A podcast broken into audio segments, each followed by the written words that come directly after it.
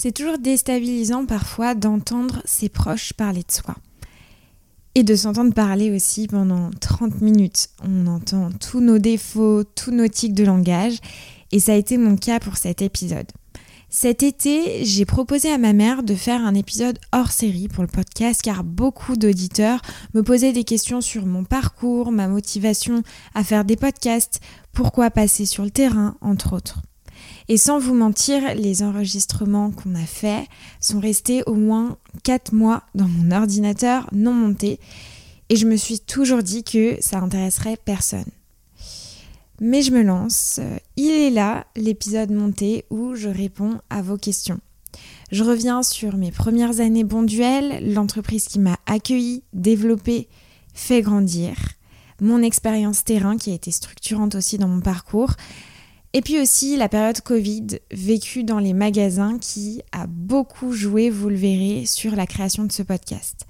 J'espère sincèrement que cet épisode qui a été euh, créé et développé avec euh, sincérité vous plaira euh, et puis pourra motiver plus d'un à développer leur projet parce que je crois que hum, quand on fait les choses avec passion, avec sincérité, tout est possible. Je vous laisse tout de suite avec l'épisode du jour, hors série, la naissance de Sans filtre ajouté.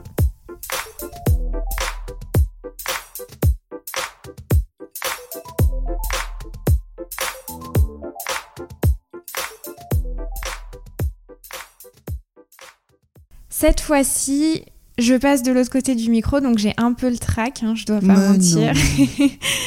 Après pas moins de deux ans à échanger, développer, vous connaître, auditeurs, auditrices, vous m'avez posé euh, beaucoup de questions, c'est vrai, sur euh, mon parcours, mon organisation, mon travail. Hein. vous êtes euh, curieux et je suis ravie aujourd'hui de pouvoir répondre à, toutes vos questions.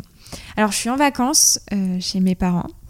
Et puis ma mère, qui est juste en face de moi, va prendre le micro aussi pour m'interviewer. Donc, euh, tu vas faire mon rôle en fait que je, fais d'habitude pendant les interviews. Donc, euh, c'est une première. Soyez indulgents, mais je suis sûre que tu vas réussir avec brio. Et on va être euh, sans filtre, hein, comme le veut le podcast. Avant toute chose, je voulais vraiment euh, vous remercier pour vos écoutes, vos suivis, votre soutien, vos messages d'encouragement. C'est vrai que le podcast euh, a pris une ampleur euh, à laquelle je ne m'attendais pas au début et qui font aujourd'hui aussi que je suis une personne bah, complètement épanouie et, je vis concrètement de ma passion et je, suis ravie dans ce podcast d'en parler et de vous en faire part c'est pas donné à tout le monde hein, de, pouvoir évoluer dans un domaine qui nous plaît vraiment. Et je pense que le facteur chance, euh, bah, il contribue, même si la chance, on peut la provoquer. Mais en tout cas, s'il y a un message que je souhaite vraiment faire passer, c'est que bah, lorsque la démarche, votre démarche, elle est motivée par le cœur, par les tripes, eh ben ça débouchera forcément par, euh, euh, quelque chose de réussi. Bonjour maman. Bonjour, bonjour à tes auditrices et à tes auditeurs.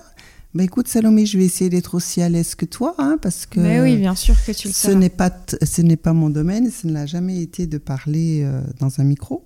Donc je vais me présenter. Alors pourquoi je vais me présenter, c'est surtout euh, pour que vous sachiez un petit peu le parcours de professionnel de ses parents, enfin et mon parcours, qui peut éventuellement expliquer euh, la passion de Salomé pour l'agroalimentaire. Donc je vais commencer par euh, la chose qui me fait le plus mal, c'est mon âge. Donc j'ai 66 ans. Aïe, aïe, aïe. Euh, je ne travaille plus. Alors évidemment, par rapport à mon âge, pourquoi je travaille plus? C'est parce que je suis retraitée. Alors retraitée, j'ai travaillé. Mais très active, hein. retraitée très, active. aussi. mais, Je, mais je suis quand même retraitée, au moins du monde professionnel. Donc euh, toute ma carrière a été faite essentiellement, c'est-à-dire 36 ans, donc c'est énorme, dans euh, le même groupe, c'est-à-dire c'est le groupe logistique STEF qui est spécialisé dans l'agroalimentaire. Donc moi j'étais sur la partie surgelée. Donc j'ai commencé euh, chez STEF en 1980 comme euh, poste comptable et après j'ai évolué vers la paye, c'est-à-dire un poste de, responsable de hum, gestionnaire des payes. Donc au niveau du groupe STEF. Après le groupe a évolué le contrôle de gestion n'existait pas hein, en 80, donc euh, dans les années 90, 95, euh, je me suis dirigée vers un poste contrôleur de gestion pour euh, terminer en poste de contrôleur de gestion opérationnelle au niveau d'une direction opérationnelle STEF dans le surgelé toujours. Donc, une petite parenthèse, le papa de Salomé était lui aussi euh, dans le groupe STEF et lui, il était responsable d'un entrepôt, alors pareil, hein, dans le surgelé, donc avec tous les clients que Salomé connaît et dont certains, elle a pu interviewer euh, des collaborateurs. Donc voilà pour euh, le parcours professionnel, donc agroalimentaire. Peut-être que Salomé, Mmh, en rentrant le soir, voilà, en rentrant le soir de l'école, pouvait entendre parler un petit peu d'agroalimentaire. Mmh, c'est pas faux. Voilà. Alors Salomé, Salomé, alors pas toute petite, mais euh, dès allez, euh, première, terminale, après, après le bac hein, surtout. Donc a eu, mais alors une idée à la minute. Elle avait X idées à la minute. Donc pas spécialement pour euh, le domaine professionnel, mais comme si elle s'ennuyait, donc pour occuper son temps. Donc Salomé, pour vous donner quel, juste, allez, trois, quatre exemples. Donc Salomé s'est dit, tiens, je vais passer le BNSSA pour être euh, surveillante de piscine. Donc Salomé a commencé le BNSSA, on l'a emmené au cours, etc. C'était assez compliqué. Bon, elle a rencontré simplement un os, mais c'était un os qui pesait 80 kilos quand elle a dû remonter euh, un, un mannequin. Donc là, c'était un petit peu compliqué. Bon, Salomé est une petite grignette. Donc bon, BNSSA, elle n'est pas allée jusqu'au bout. Après, j'ai essayé pourtant, promis. Ouais, ouais. Après, alors plus jeune, et là, elle est allée jusqu'au bout. Elle a passé le BAFA. Donc, elle a, euh, as fait euh, avec le BAFA, tu as fait un été, deux étés, des colonies de vacances, enfin des, centres aérés. bah, les mercredis Voilà. de Lyon. euh, Bon, voilà. Bon, après le BAFA. hein, les dimanches aussi. Ah oui, L'animation Ninkasi pour s'occuper, pour les brunchs. animer les enfants, voilà. La chose, alors là, c'est les parents qui sont intervenus, et ça, ça va être plus petite. Elle voulait faire du piano. Alors on a dit, ok, le piano, donc elle a commencé, t'avais quel âge? 6 ans? Ouais, c'est Hein, ça, ouais. ouais, 6 ans. Elle a commencé à faire du piano. Après, ben, elle a voulu prendre des cours. Bon, les cours, c'est un certain investissement. Après, il a fallu acheter le piano. Et donc là, on a un petit peu exigé que ben, cette envie de faire du piano devienne euh, ben, obligatoire euh, jusqu'à ben, jusqu'à ce qu'elle sorte de la maison, elle parte de la maison ou elle parte en Irlande en disant bon ben je peux plus faire de piano. Donc le Mhm. piano, pour euh, savoir les auditeurs et auditrices, il est magnifique et il est euh, dans notre maison. Mais nous, on joue pas de piano. Mais bon, ça reviendra peut-être. Mais 11 ans, c'est 11 quand ans. même pas mal. Oui, oh oui. Il y a des, il y a, disons qu'il va y avoir des restes quand même. Il doit y avoir des bons restes. Voilà, donc, ah, puis j'ai oublié, ça a commencé avant les podcasts, c'est quand elle est partie une année en Irlande. Tu avais voulu créer quoi? Un blog? Voilà.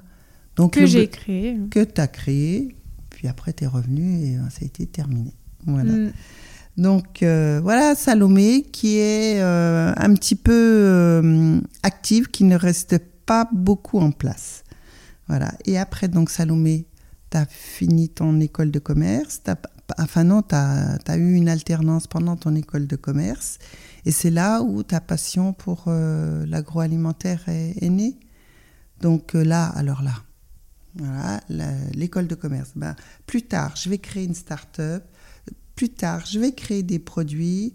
Plus tard, euh, ben, je vais prendre un statut auto-entrepreneur. Et euh, ben non, je vais commencer par les podcasts. Et voilà donc un peu la naissance euh, des podcasts. Est-ce que tu as quelque chose à rajouter euh? Non, bah. comment dire? Bah, Ça montre que c'est une idée à la minute, ça c'est euh, c'est vrai. Après, je pense qu'avec la maturité, je me suis quand même un peu calmée parce que Oui. bon, là, écouter ma mère, on dirait que euh, vraiment c'est. euh, c'est une idée à la minute que je concrétise pas et c'est vrai il y en a plein que je, où je suis pas allée au bout mais ouais ça Mais le peu- podcast, bravo quand même. Enfin, t'y croyais pas au début Le podcast, je me suis dit, bon, ça va, bah, surtout avec, euh, à la fin de tes études, quand tu as pris une, une, une fonction, quand tu as été salarié, euh, on sait que quand on est salarié, on s'investit dans son boulot, on n'a pas toujours euh, du temps pour faire autre chose, sachant que tu fais bon, un petit peu de sport aussi, donc il, il faut dégager du temps. Et effectivement, les podcasts, au début, euh, bah, on se disait, bon, on va voir, on va voir. Mais c'est vrai que vite, l'évolution et, la, et, et le contenu et la qualité de tes podcasts euh, m'ont fait dire quand même, maintenant, c'est le contraire, je suis en train de te dire, euh, Salomé, est-ce que tu as du temps pour euh, le reste, à part ton boulot et les podcasts? Hmm. Donc ça, c'est, c'est plus la maman qui parle, quoi. Bon, Salomé, tu vas nous parler de ton parcours et de ce qui a motivé de développer ce podcast. Alors, euh, je suis rentrée, c'était en 2018 euh, chez Bonduel, après un an où euh, j'ai été dans un groupe leader dans le bâtiment, enfin dans, l'équipement du, du, bâtiment, et c'est vrai que c'était un, un milieu qui ne m'avait pas forcément plu, euh, très compliqué, assez euh, masculin, je dois le dire, et je me suis pas forcément épanouie dans cette entreprise. En tout cas, cette entreprise euh, renommée sur, sur le milieu m'a ouvert beaucoup de portes, et notamment de rentrer chez Bonduel, où je suis aujourd'hui. Donc honnêtement, ma seconde année du coup d'alternance chez Bonduel, était incroyable parce que je rentrais dans un milieu que je ne connaissais pas, où euh, il y avait vraiment un produit extrêmement concret, hein, celui du légume qu'on peut retrouver en grande distribution. Et c'était euh, une expérience très fun, je dois dire. Ça ferait briller les yeux à n'importe quel étudiant euh, d'être dans un groupe comme Bonduel en tant qu'assistante chef de produit. Et puis après cette année en tant qu'assistante chef de produit, il y a eu une opportunité qui s'est ouverte sur le terrain, qui est celle d'être commerciale. Et je me suis dit, vas-y, pourquoi pas en fait j'ai commencé à passer les entretiens, j'ai aussi euh, tourné euh, sur le terrain avec euh, quelqu'un que j'apprécie beaucoup, qui m'a beaucoup inspiré dans mon, dans mon parcours. Et en fait, j'ai vu en ce commercial une aisance incroyable devant le client et je me suis dit il faut que tu passes par, cette, par ce passage-là pour aussi te développer, grandir et puis aussi voir la partie terrain et commerce. Mes premières semaines sur le terrain ont été extrêmement difficiles. Honnêtement, il fallait se lever tôt. T'es jeune, je le suis encore, mais bon, quand on commence à 21 ans, 22 ans, coup de fatigue. Euh, on a eu l'habitude, c'est vrai, au siège d'être assez coucouné avec euh, son équipe, euh, son chef de, de, stage. Là, voilà, on se retrouve seul, sans personne dans la voiture, et en fait, à faire du business coûte que coûte. Euh, et mettre les mains dans le cambouis réellement. Hein. Et le plus difficile, ça a été, je pense, de euh, ne pas réussir ou en tout cas euh, d'échouer souvent quand j'ai commencé, ce qui est normal hein, et ce qui est le cas de beaucoup de commerciaux quand ils commencent, à ne pas vendre les produits que j'avais développés avec mon tuteur de stage et l'équipe marketing et de me dire ah mais en fait bah c'est pas si simple en fait quand on passe sur le terrain. Et puis est arrivé donc après un an de terrain le Covid, ou en tout cas l'avant Covid, où tout le monde commençait à parler de ce fameux euh, virus euh, qui se développait. Et là, euh, bah, un peu cohu quand même dans les magasins.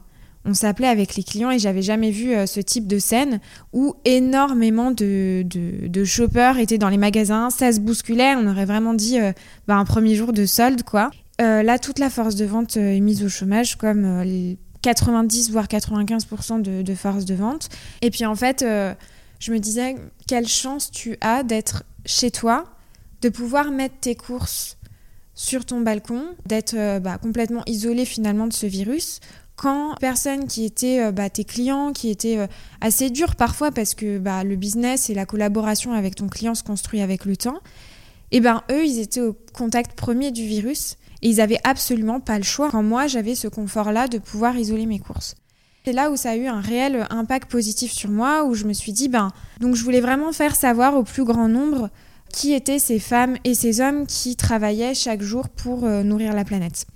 Et c'est vrai que en étant commercial, j'écoutais énormément de podcasts de fondateurs, de start-up, de PDG, etc., qui étaient très inspirants et qui continuent à l'être. Mais je me disais, en fait, ces gens de terrain, ils nous nourrissent, ils sont là au front quand il y a cette période extrêmement compliquée. Et c'est eux, en fait, que j'avais vraiment envie de mettre à l'honneur. Et ce que je souhaite absolument faire euh, et véhiculer à travers ce podcast et que l'audience retienne, c'est que bah, on peut tous être acteurs à n'importe quel niveau de la transition alimentaire, du changement, grâce au partage comme on peut le faire toi et moi, comme j'ai pu le faire avec d'autres intervenants dans le podcast, et que chaque rencontre permet euh, réellement un, un enrichissement. Alors Salomé, tu as une question de tes auditeurs, auditrices. Il voudrait savoir comment tu t'organises pour euh, gérer donc euh, ton temps professionnel en tant que chef de projet shopper et surtout est-ce que ça a un impact sur le temps libre que tu consacres à tes relations et ta vie personnelle? Bah je pourrais te renvoyer la question. Explique-toi, moi je, je, je, sais, enfin je sais. Je te pose souvent la question d'ailleurs, moi aussi. Ben, je dois dire que vu que le podcast il a été créé pendant le confinement, ça a beaucoup aidé au développement parce que forcément quand on était confiné, beaucoup de temps libre, surtout ce premier confinement où malgré moi j'ai été mise au chômage donc euh, ça a permis d'énormément le développer. Et après les nombreux confinements successifs qui ont été euh, mis en place faisaient aussi que bah, les week-ends euh, il n'y avait pas d'autre choix et que de rester à la maison. Donc forcément bah, toutes ces périodes-là consécutives ont permis vraiment à développer le podcast.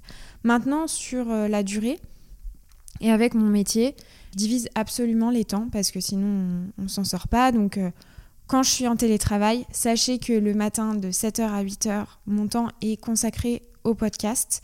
Donc je me lève plus tôt pour le faire, donc pendant une heure le matin, et puis une ou deux heures le soir en fonction de aussi ma motivation, mais au-delà de ça, de, ma capacité à le faire, parce que entre temps, il y a forcément ma journée au travail qui, prend beaucoup de temps. Euh, il y a beaucoup de sacrifices aussi.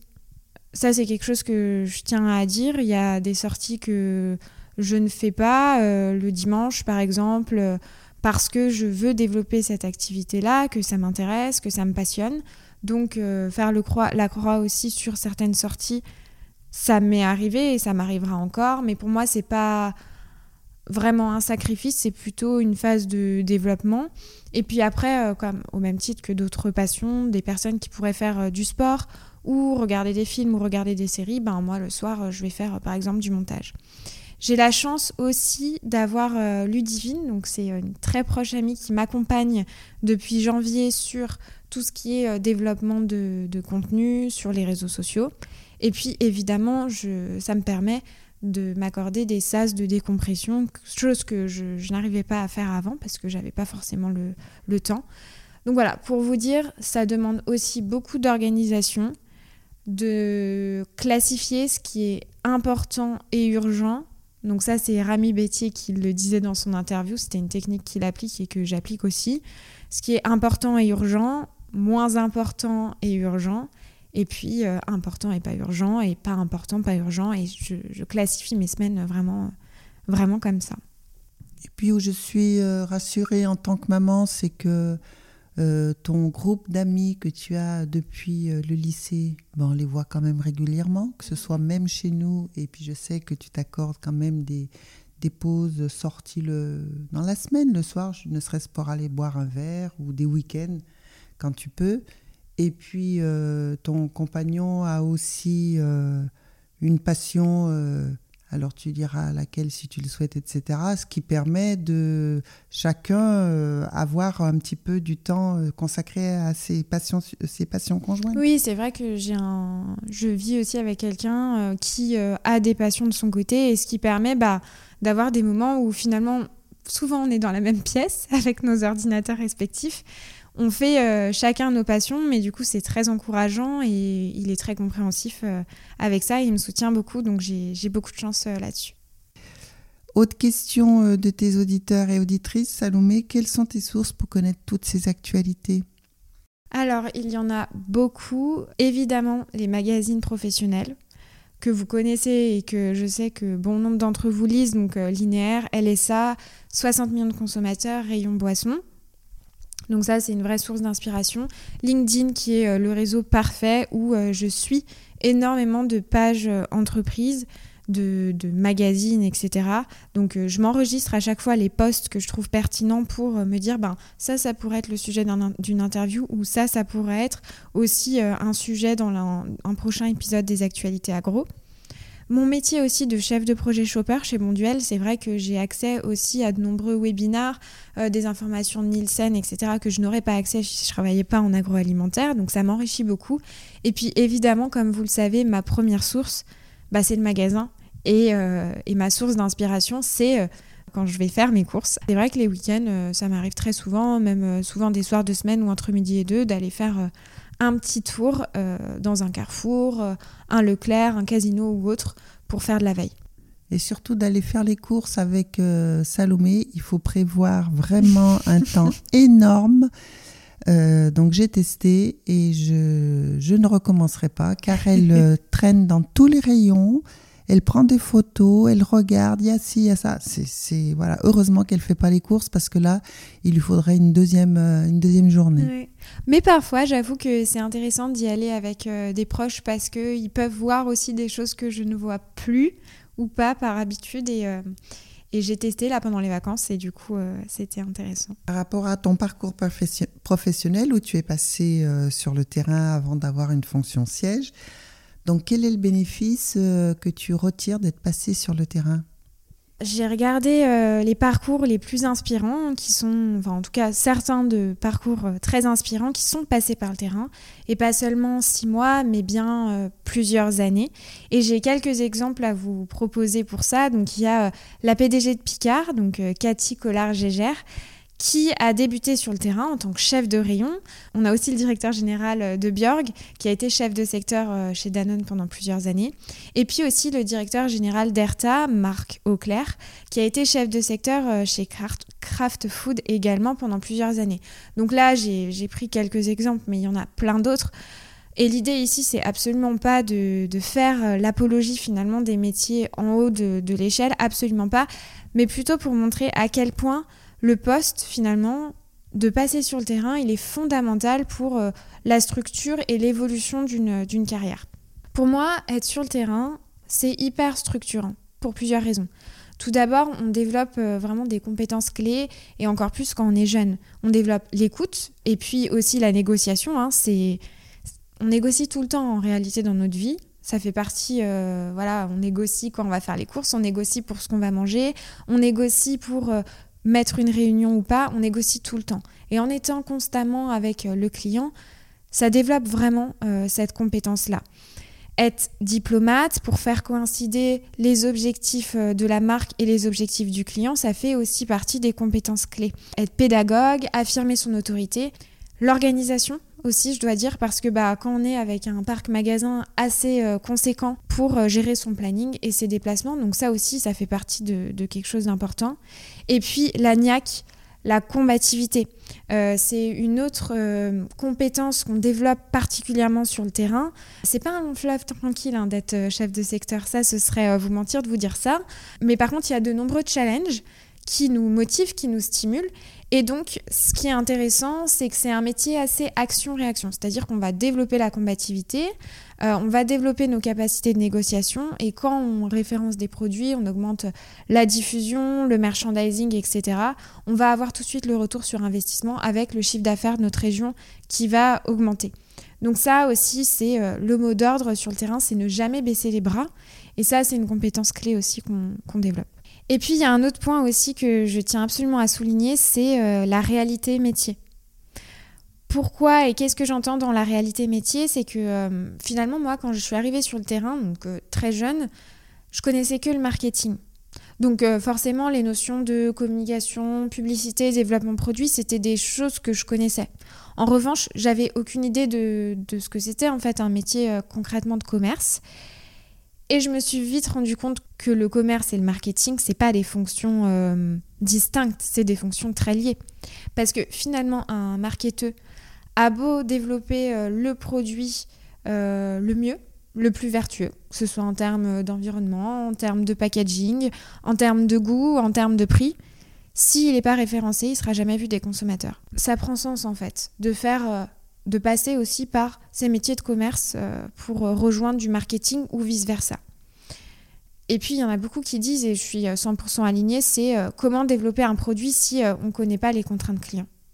Et puis, la dernière chose qui me paraît extrêmement importante à souligner, c'est les perspectives d'évolution. Il y en a qui sont extrêmement passionnés par le terrain et par ces métiers de commerce et qui en font toute leur carrière. Et ça, je trouve ça admirable parce qu'ils sont piqués et c'est la passion. Aujourd'hui, il y a aussi des jeunes qui passent sur le terrain pour se développer, donc développer toutes les compétences que j'ai évoquées avant. Mais c'est aussi important de passer sur le terrain et sur ces métiers commerce pour ne pas atteindre facilement ou rapidement dans une carrière euh, ce fameux plafond de verre parce que on peut être chef de produit, après euh, chef de marque, directeur marketing et après. Comment on fait après pour évoluer? Ben, si on a fait que du marketing, on reste un profil ultra spécialisé euh, et cette double compétence, finalement, elle est extrêmement recherchée. Est-ce que tu regrettes euh, donc d'avoir quitté euh, le terrain? Non, je regrette absolument pas. Deux ans, c'était la période absolument parfaite, je pense. Il n'y a pas de, bonne ou de mauvaise durée. Hein. Enfin, c'est propre à chacun, à chaque secteur, à chaque entreprise. Pourquoi deux ans me paraît assez intéressant?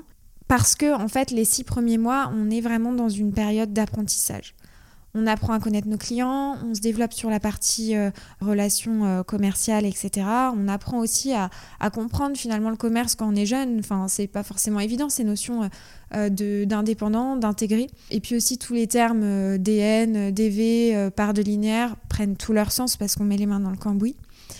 Et puis après, au bout de huit mois, un an, là, on devient de plus en plus opérationnel.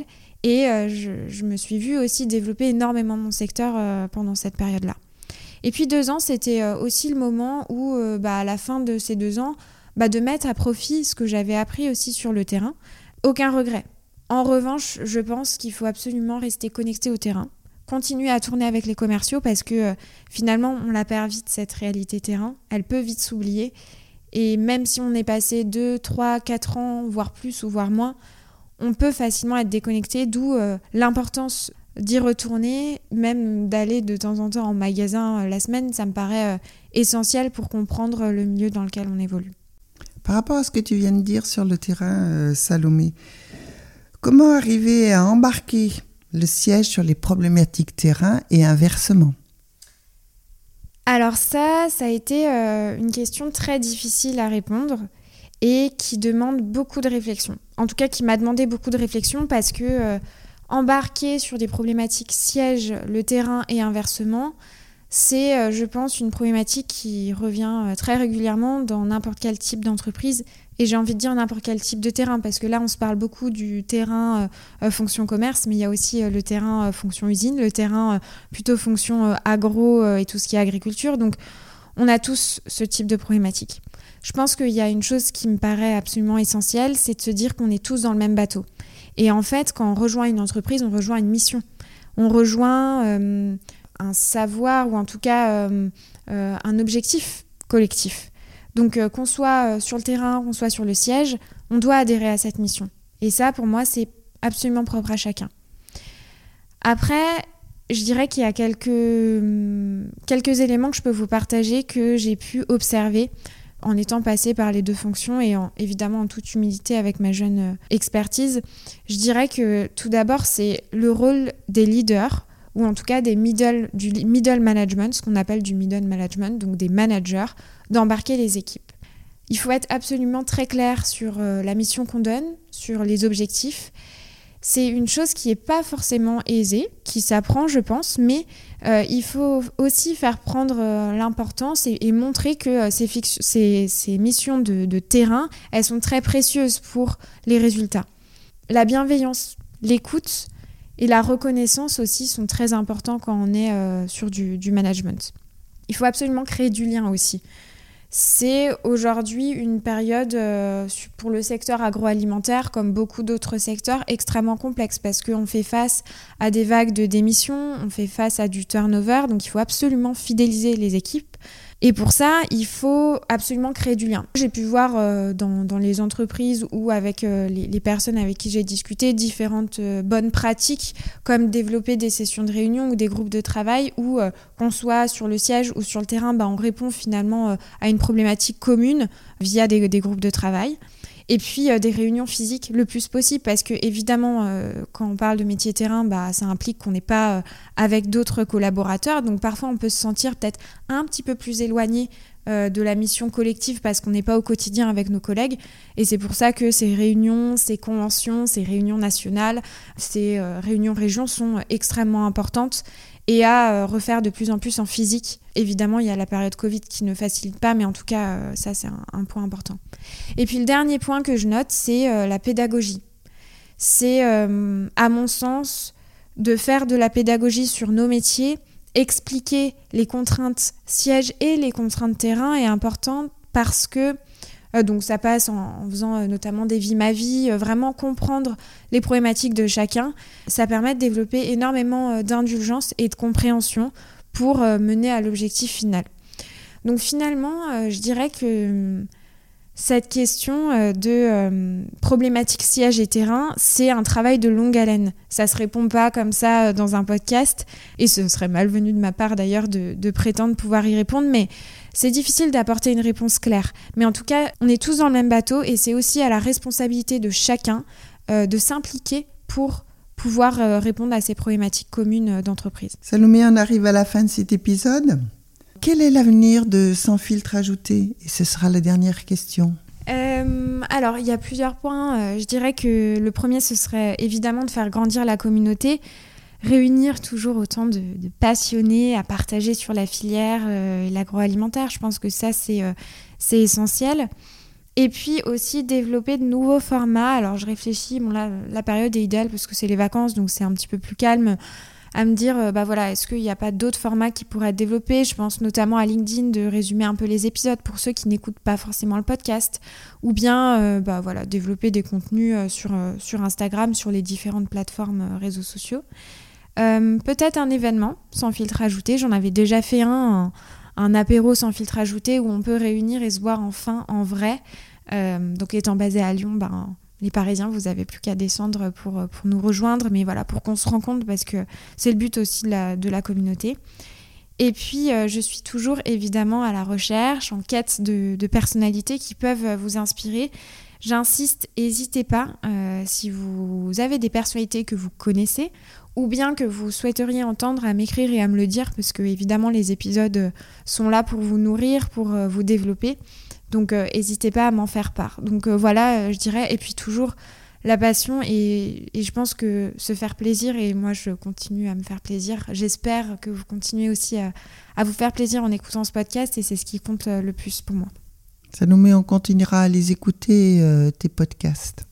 Et bah, à dire exactement en tant que parent ce qu'on en pense, mais continue et bravo, on est fiers de toi. Merci. Eh bien, écoutez, j'espère que cet épisode vous a plu.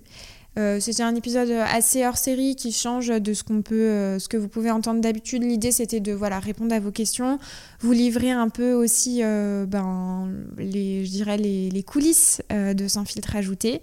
La dernière chose que je tiens à dire, c'est que sincèrement, ça me touche énormément d'avoir vos retours, vos veilles, etc.